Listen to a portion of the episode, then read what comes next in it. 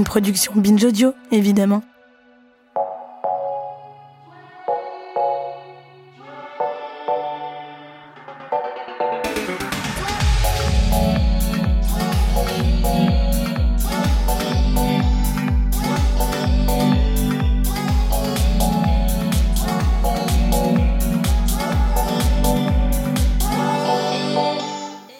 Est-ce que vous savez ce que c'est une parade?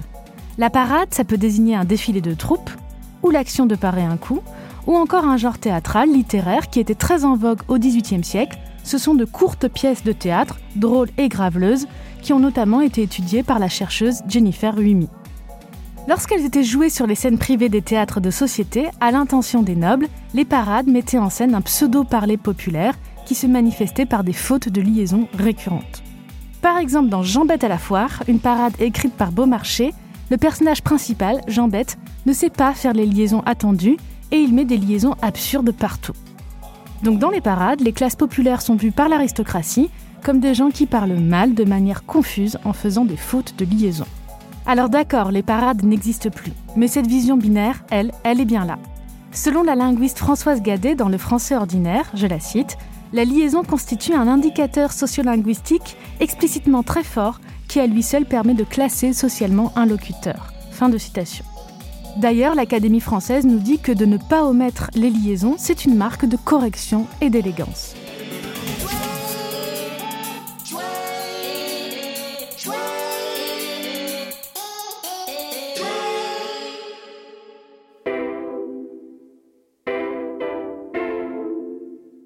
Alors, dans le premier volet de cet épisode sur la liaison, on a parlé de la liaison dans l'acquisition du langage chez les enfants.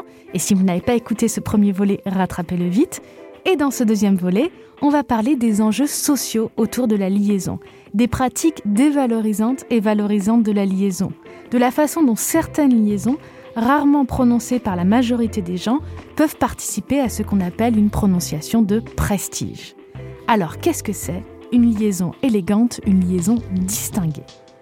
Pour parler de tout ça, on retrouve nos deux invités du premier volet, Céline Dugas et Maria Candéa, toutes deux linguistes, à l'Université d'Orléans et à l'Université de la Sorbonne Nouvelle. La liaison deuxième volet en pratique, c'est maintenant. C'est apparemment une guerre qui n'en finit pas de ne pas commencer. Alors là, on a entendu Bernard Guetta, journaliste français connu pour son expression orale très soutenue et champion des liaisons dans les années 2010 à France Inter. Là, qu'est-ce qu'il nous a fait? Qu'est-ce qu'on a entendu? C'est apparemment une guerre. Deux liaisons qui s'enchaînent l'une après l'autre, c'est assez rare. Et surtout après apparemment une guerre, c'est assez saillant. Donc ça fait partie d'un style de lecture de parole publique assez typique. Et est-ce que c'est important?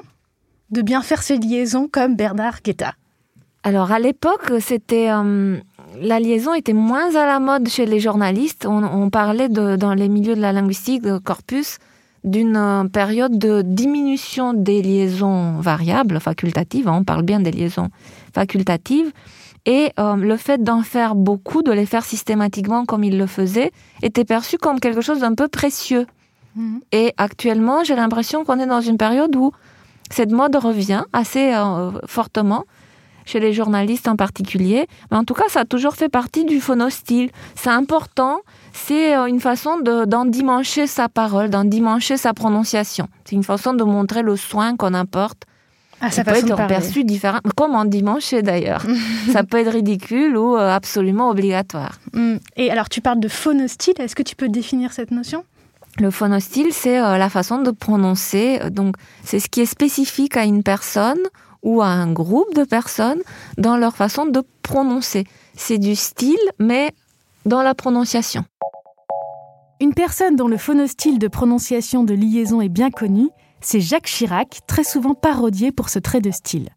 On écoute deux extraits d'un discours du 11 mars 2007. La France doit affirmer le chômage est au plus bas depuis un quart de siècle.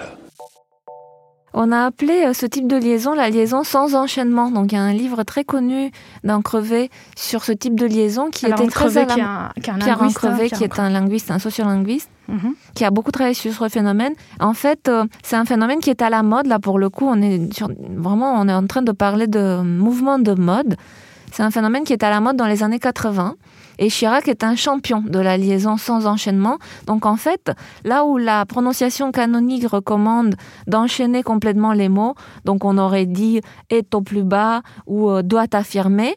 Et si on doit faire une petite pause de la voix entre les deux mots, on la ferait avant la consonne de liaison. Mais bon, la règle, c'est qu'on ne fait pas de pause. Mais à la rigueur, on aurait pu avoir doit affirmer ou euh, est au plus bas. Et en fait, lui, ce qu'il fait, c'est euh, garder la consonne de liaison sur euh, le premier mot et insérer ensuite une petite pause, ce qui introduit une espèce de suspense dans la parole, une espèce d'attente, parce qu'on a la consonne de liaison, mais on ne sait pas à quoi, à, quoi elle correspond et qu'est-ce qu'elle va introduire comme mot. Et ça, juste pour être sûr d'avoir bien compris. Normalement, on dirait, par exemple, la France doit affirmer, et lui, ce qu'il nous fait, c'est la France doit affirmer. C'est ça la liaison sans enchaînement. C'est-à-dire que on fait une pause entre la consonne qui indique la liaison et la suite justement de la liaison. Exactement. En fait, l'enchaînement en français, c'est un phénomène qui est beaucoup plus général que la liaison. C'est la tendance qu'on a en français de prendre la dernière consonne d'un mot. Qu'est-ce qu'on pourrait avoir euh, Un sac élégant, par exemple. Un sac élégant, très bien. En fait, on prend le que de sac qui mhm. n'est pas une consonne de liaison parce qu'on peut aussi avoir un sac euh, pourri et on va quand même le prononcer le que. Hmm. Donc ce n'est pas une consonne de liaison, elle n'est pas, elle se prononce dans tous les cas. Et en fait, quand on a un sac élégant, on va prendre le que et on va le rattacher à et et on va en faire une syllabe. On va avoir un sac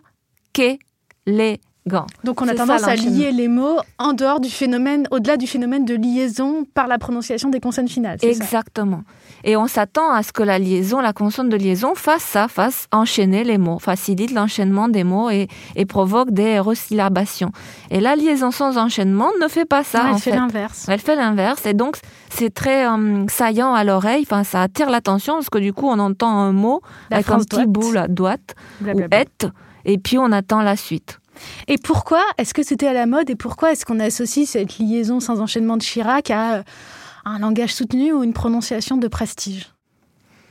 Ah, c'est une bonne question parce que les mouvements de mode n'ont pas vraiment de cause précise. C'est toujours des mouvements d'imitation. En fait, on va se mettre à imiter les gens qui sont perçus comme des leaders. Euh, et en matière de prononciation, au XXe siècle, après le, développement des médias oraux, en fait, nos modèles en matière de prononciation, c'est les journalistes et les personnalités politiques. Et donc, euh, les lancements de mode en matière de prononciation, ça vient de là. Céline? Oui, peut-être euh, une façon aussi d'interpréter cette nouvelle production à cette époque-là, c'est que peut-être les liaisons facultatives n'étaient plus suffisantes en fait. Comme marque de distinction. Voilà, n'étaient plus un marqueur, donc il fallait trouver autre chose euh, pour se démarquer. Et euh, peut-être que cette façon-là de... Je me demandais, parce que là on, là, on est sûr que les personnes ont entendu qu'on fait la liaison si on fait une pause après. La France doit. Là, est-ce que c'est pas une manière encore plus d'insister, de mettre en valeur le fait qu'on fait des liaisons? De fait, tout le monde sait que Chirac fait des liaisons, alors que peut-être que s'il les avait fait avec enchaînement, on l'aurait pas remarqué. Là, c'est remarqué, remarqué. Oui, tout à fait. Mais c'est pour ça que c'est un phénomène stylistique, de type stylistique. Et si ça marche, les gens se mettent à l'imiter et du coup, ça se répand. Et il y a eu une espèce de pic comme ça de, prononciation de, des euh, liaisons sans enchaînement autour des années 80. Mais après, ça a complètement reculé. C'est complètement passé de mode. Si on continue à étudier les liaisons de nos anciens présidents, au phono-style de Chirac, on peut opposer celui de Nicolas Sarkozy. Écoutez Nicolas Sarkozy en 2011 lorsqu'il annonçait la nomination de Claude Guéant. Il ne dit pas 9 ans, mais 9 ans. Confier la responsabilité de ministre de l'Intérieur et de l'Immigration à Claude Guéant, qui m'a accompagné depuis 9 ans, en particulier. Voilà, ça s'écrit 9 ans et 9 heures. Et en fait, euh, c'est un mot euh, qui euh, se lit uniquement sur, dans ces deux cas-là, devant en et devant heure, il se lit en ve. Donc le F final devrait être prononcé comme un ve. Et donc on s'attendrait à entendre 9 ans et 9 heures. Et en fait, on se rend compte que comme il s'agit d'exception, c'est quelque chose d'extraordinaire, voilà, ça n'arrive que pour ce mot-là et que pour ces deux contextes. Donc on a tendance à appliquer l'analogie et à éliminer ces exceptions de la langue. Et on voit que Nicolas Sarkozy a un peu d'avance et euh, il a probablement déjà éliminé 9 ans. Il n'est pas le seul, hein, il, n'est pas le seul à dire 9 ans. On voit que cette règle se fragilise. Par contre, elle reste très très forte dans 9 heures. Moi, je mhm. n'ai jamais entendu 9 heures. Peut-être que ça sera le candidat suivant sur la liste qui va disparaître dans, dans, les usages. Mais voilà. Et est-ce que de ne pas faire ces liaisons, de dire 9 heures par exemple et pas 9 heures, est-ce que ça a un effet dévalorisant, surtout quand il s'agit d'une parole publique, comme celle qu'on a entendue? Je sais pas ce que tu en penses, Céline, mais pour moi, ça passe assez inaperçu parce que ce sont des liaisons qui sont un petit peu fragiles, un petit peu variables. Ça passe assez inaperçu. Après, ça dépend des gens. Si on est un peu puriste, si on est très attentif à ça, ça dépend des milieux. Nicolas Sarkozy jouait beaucoup sur un phono-style. Je parle comme tout le monde, je fais comme tout le monde. Oui, mais ça lui était reproché aussi. On Et disait qu'il n'avait pas le prestige, justement. La prononciation de prestige, l'éthos de prestige de président. Tout à fait. C'est-à-dire que l'effet qu'il produisait dépendait euh, de, des, groupes sociaux, des affiliations. Donc ça pouvait euh, avoir de l'importance ou pas, avoir un effet dévalorisant ou pas. Au contraire, ça pouvait aussi euh, montrer qu'il parle comme tout le monde. Donc tout dépend pour qui, en fait. Il n'y a pas de mm. réponse.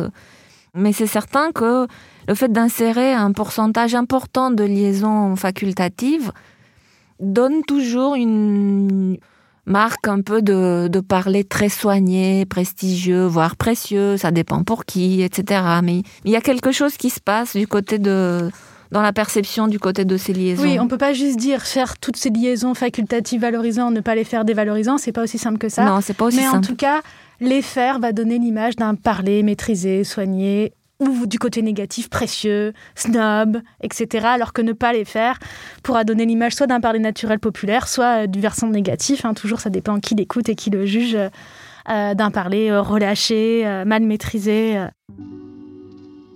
Bien faire ces liaisons facultatives, ça peut être valorisé. Et ne pas les faire, ça peut être parfois perçu comme négligé.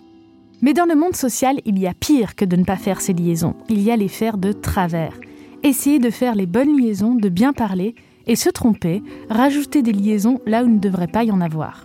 Ça, c'est ce qu'on appelle l'hypercorrection.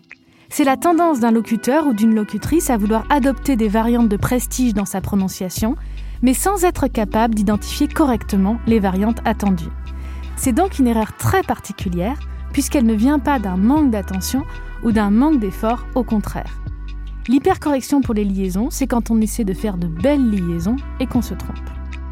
Je vous lis un extrait d'un texte de Luc Etienne et Alphonse Boudard dans La méthode à Mimile en 1970, cité par Bernard Lax dans son article Liaison et illusion, texte qui exprime une forte stigmatisation contre ce type d'hypercorrection. Les personnes qui font des cuirs, c'est-à-dire des liaisons fautives, sont doublement ridicules. Elles veulent s'élever au-dessus du commun et montrent clairement qu'elles n'en ont pas les moyens. De ces prétentieux, le peuple dit vigoureusement qu'ils veulent péter plus haut que le cul. Maria Candéa et Céline Dugas nous donnent leur avis sur ce genre de réaction.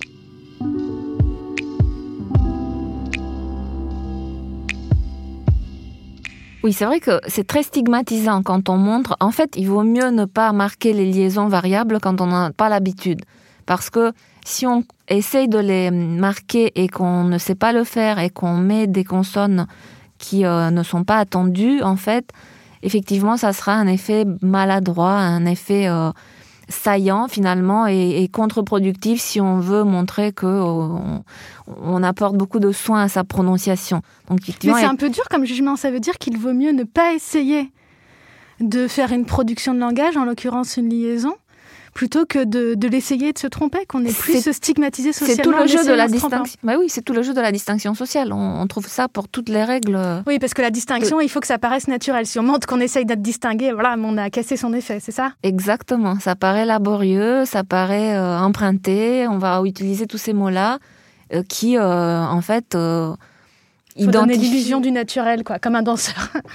et comme en général tout ce qui relève de la distinction sociale et, mm, mm, mm. et de, de l'incorporation de la posture aristocratique, un peu, dans, dans tout ce qu'on fait avec, euh, non seulement en, matière de langage, mais aussi de, de posture corporelle, de vêtements, etc.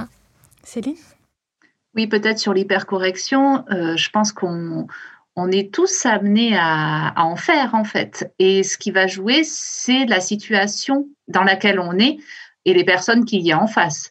C'est-à-dire que je, peux très bien, moi, m'imaginer faire euh, une hypercorrection pendant une conférence, par exemple, parce que c'est une situation très particulière. Donc, euh, ah, on va la trouver. C'est intéressant. Tu peux nous expliquer pourquoi, dans une conférence, tu risques plus que dans une autre situation de faire une hypercorrection? Parce que dans une conférence, je vais surveiller ce que je dis et la façon dont je le dis. Et à trop me surveiller, je vais générer des erreurs, en fait, des erreurs de, d'hypercorrection parce que je, je, veux, je, veux, trop bien faire, entre guillemets. Donc, euh, dans ces situations-là, je pense qu'elles peuvent tout à fait apparaître aussi, en fait. C'est très typique comme situation. J'ai écouté euh, la matinale de France Culture le 13 novembre et il y avait une invitée universitaire, je ne me souviens pas malheureusement de son nom, on pourra Peut-être tant mieux. Peut-être tant mieux, qui a dit euh, c'est un travail si important, si important. Et donc, voilà, on peut trouver, on peut essayer de voir pourquoi, très important, si important, mais en tout cas, ce qui est certain, c'est qu'il s'agit d'une erreur. Et c'est très probablement parce que c'est quelqu'un qui n'a pas l'habitude de parler à la radio. Et effectivement, je rejoins Céline, ça peut tout à fait nous arriver. Dès qu'on se surveille un tout petit peu plus que d'habitude, qu'on est en situation de stress, on va essayer de produire finalement des liaisons qu'on n'a pas l'habitude de marquer habituellement, parce que ça nous paraît euh, précieux, euh, trop oui, marqué. Et puis, et puis, même quand on travaille à la radio, de fait, c'est une erreur que les journalistes font très souvent. Moi, je le vois sur l'accent circonflexe à l'écrit. Les journalistes qui vont tout le temps rajouter des accents circonflexes, hein, une marque d'hypercorrection aussi.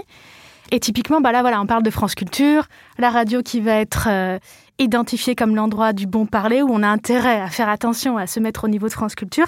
C'est un contexte où on peut justement, où chacun, chacune peut faire des hypercorrections. Et on en a un exemple, donc un extrait à France Culture le 16 mai 2015 où on entend Nicolas Martin. C'est un peu de l'élucubration mathématique, me direz-vous, mais des élucubrations qui ont mis en émoi, qui ont mis en émoi, pardon, pas mis en émoi, oulala, voilà, qui ont voilà. mis en émoi, voilà. Ah mais je me suis repris immédiatement, hein, qui ont mis en émoi la communauté scientifique une bonne partie du week-end. Voilà, ça arrive vraiment à tout le monde, on en a la preuve. On en a la preuve, mais il s'excuse comme si c'était quelque chose de honteux. Enfin, il, oulala, euh, il sait que euh, en fait, euh, ça sera très très mal perçu de la part d'un journaliste.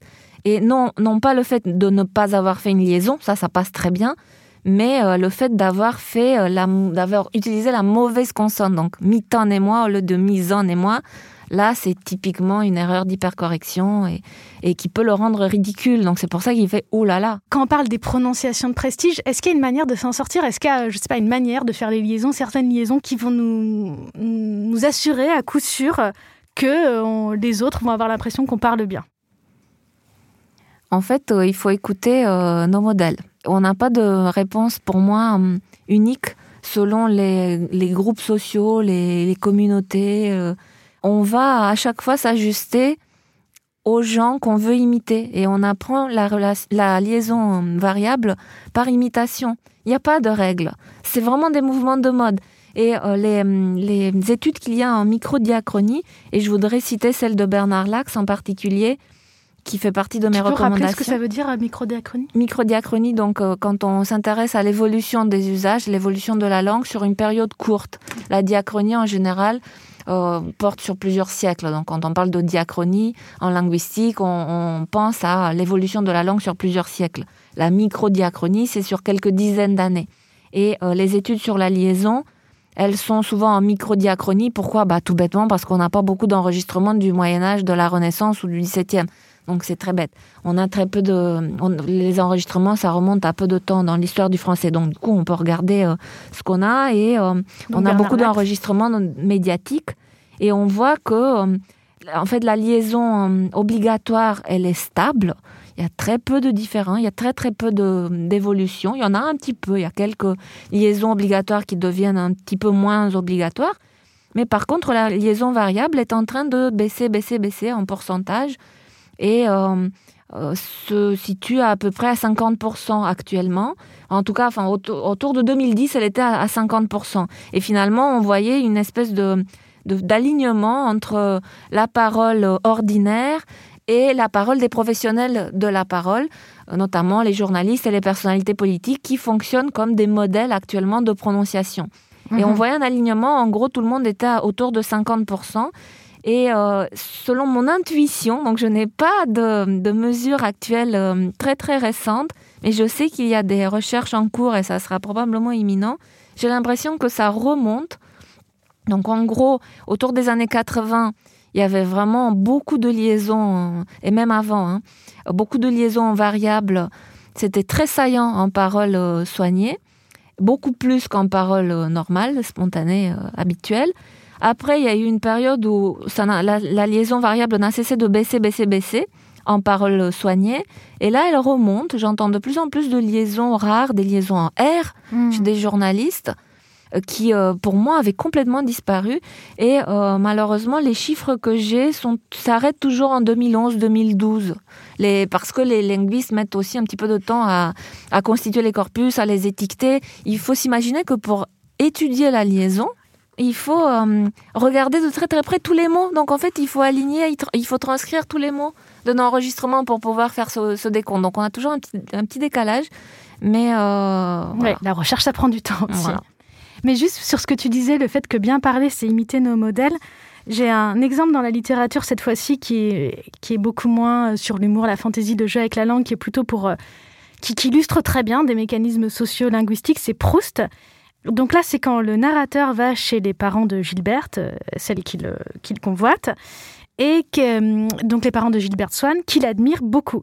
Et il s'aperçoit qu'ils ne font pas une liaison que lui avait l'habitude de faire.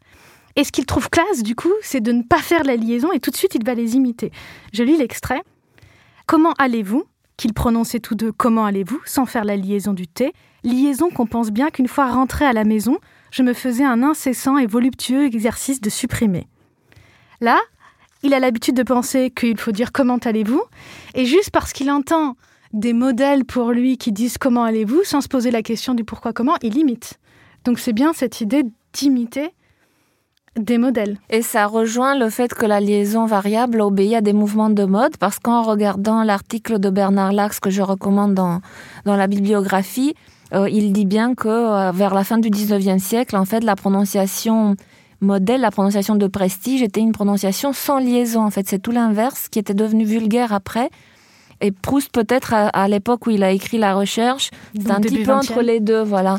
Il y avait encore euh, probablement des familles qui euh, continuaient à préserver comme prononciation de prestige, mais qui devenaient un tout petit peu archaïque. Le fait de ne pas marquer ces liaisons, ça paraissait euh, plus saillant et donc plus élégant.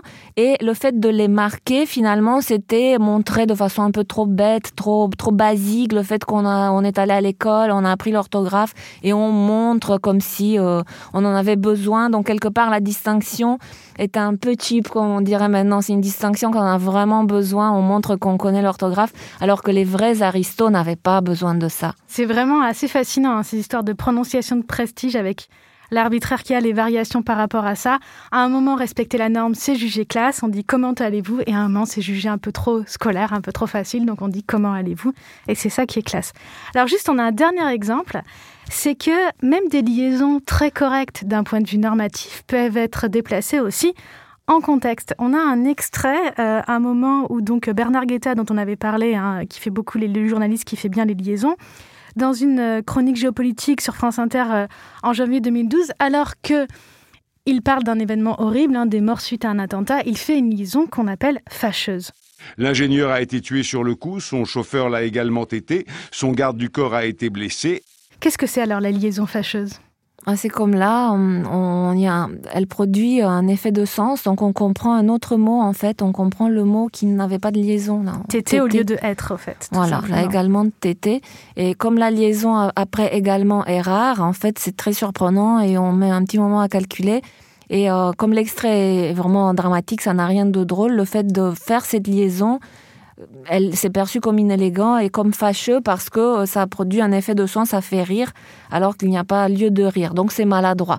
Et stylistiquement, il aurait eu intérêt à ne pas faire cette liaison. Mais je trouve ça assez fascinant parce que ça montre comme quoi le, le langage, ça ne peut pas être juste du respect de la norme, parce que là, en l'occurrence, même s'il respecte parfaitement la norme, il y a la situation de communication, l'adaptation au fond du discours.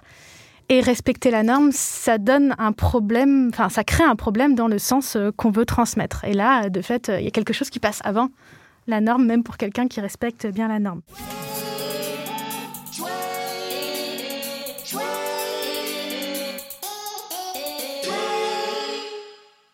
Et euh, alors, on a parlé de stigmatisation de ces erreurs de prononciation, ou au contraire de valorisation de la prononciation de prestige, des cas d'hypercorrection, mais moi j'aurais voulu parler d'un exemple littéraire où la représentation écrite, ce qui est très particulier, de ces pratiques de liaison a une autre euh, fonction en fait que stigmatiser, au contraire valoriser, c'est Zazie dans le métro de Queneau. Alors juste pour présenter un peu le livre, il date de 1959 et raconte les aventures de Zazie qui arrive à Paris, qui veut visiter Paris et prendre le métro et qui ne prendra d'ailleurs jamais le métro. Et on a plein de parlers, Goyer ou en couleur, enfin Queneau est très fort pour ça. On a plein de liaisons non prononcées. C'est drôle qui à l'oral, à l'écrit, pardon, sont justement marquées par des H. C'est à moi. Mais on a aussi des exemples qu'on pourrait analyser comme de l'hypercorrection. Par exemple, c'est la foire opus qui va de sa ze. Et euh, il y a un exemple qui est pas mal quand euh, Zazie et Gabriel sont dans un restaurant et protestent contre la mauvaise choucroute qu'on leur sert. Les gérants arrivent, les prend pour des étrangers et leur fait un discours scandalisé que je vous lis. Tas de feignants, tandis que vous pratiquiez encore le cannibalisme en suçant la moelle des os de vos ennemis charcutés, nos ancêtres, les croisés, préparaient déjà le beefsteak pomme frite avant même que Parmentier ait découvert la pomme de terre, sans parler du boudin haricot vert que vous avez jamais été foutu de fabriquer. Ça vous plaît pas? Non, comme si vous y connaissiez quelque chose. Il reprit sa respiration pour continuer en ces termes polis. C'est peut-être le prix qui vous fait faire cette gueule-là? Ils sont pourtant bien honnêtes, nos prix. Alors, qu'est-ce qu'on Qu'est-ce qu'on a ici? Alors déjà chez Kono, on a un jeu sur la graphie. Il y a une partie de, ces graphies qui sont vraiment faites pour les yeux et qui sont faites pour choquer. Ça arrête la lecture. On est obligé de vraiment d'oraliser ce qu'on est en train de lire et on déchiffre comme des enfants, vraiment lettre par lettre. Oui, l'exemple très frappant de ça, c'est le tout premier mot, d'où qui pue donc tant. Si je le dis à l'oral en faisant des pauses, d'où qui pue donc tant, ça va, mais quand on le voit écrit euh, de manière phonétique pratiquement. On se dit qu'est-ce que c'est que cette chose? En un seul mot. Voilà, tout est, tout est lié en un seul mot. On est obligé de redécoder. Alors après, il joue aussi avec euh, des notations de, liaison. Et par exemple, dans Jamais été, zété est écrit avec un Z. Mhm. Mais en fait, c'est correct, Jamais été. Simplement, euh, simplement, ce Z fait irruption, on se demande pourquoi. Du coup, ça grossit. Et ça permet de façon très imagé. En fait, il joue, il rajoute des couches d'ironie et de, double jeu, en fait, sur, euh, dans, dans, les dialogues de Zazie dans le métro. C'est très particulier comme écriture. Et en fait, c'est assez difficile d'appliquer, je pense, pour moi, les catégories simples de l'oral, parce que c'est pas de l'oral. Oui, c'est pas, en fait, c'est pas du tout de la représentation qui se voudrait réaliste. Hein. C'est plutôt un jeu avec la langue.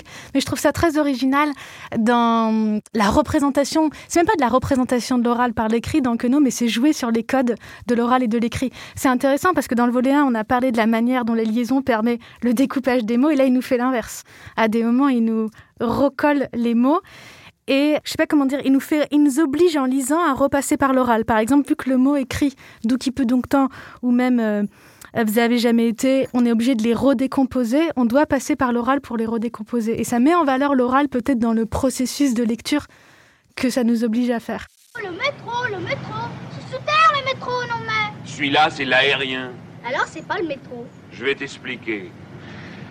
Quelquefois, il sort de terre et ensuite il y re-rentre. Deux histoires. Tu dis jamais la vérité. La vérité La vérité. Comme si tu savais ce que c'est, la vérité. Comme si quelqu'un au monde savait ce que c'est. Tout ça, tout ça, c'est du bidon. Le Panthéon, les Invalides, la caserne Reuilly, la Madeleine, tout, oui, du bidon. Dans cet épisode, on s'était demandé ce que c'était une liaison de prestige. Eh bien, dès qu'on ne parle plus de liaison obligatoire mais de liaison facultative, ça dépend. C'est tout un art. Faire certaines liaisons, pas d'autres, dépend d'une part des modèles auxquels on a accès, d'autre part de l'effet qu'on veut provoquer, mais aussi des mouvements de mode qui vont et viennent selon les époques. Une liaison jugée élégante peut devenir snob, plouc ou ridicule, et une erreur de liaison peut devenir une prononciation correcte. On a parlé de liaison, mais les variantes de prestige dans la prononciation en général du français ne cessent de changer avec le temps et continueront à changer. On a vu que les aristocrates de la génération avant Proust disaient Comment allez-vous? et c'était très chic. Figurez-vous que selon toute vraisemblance, les nobles de la cour de Louis XIV, au temps de Molière, prononçaient Je vous embrasse avec joie, à peu près ainsi Je vous embrasse avec jouet. Alors, élégant, n'est-ce pas?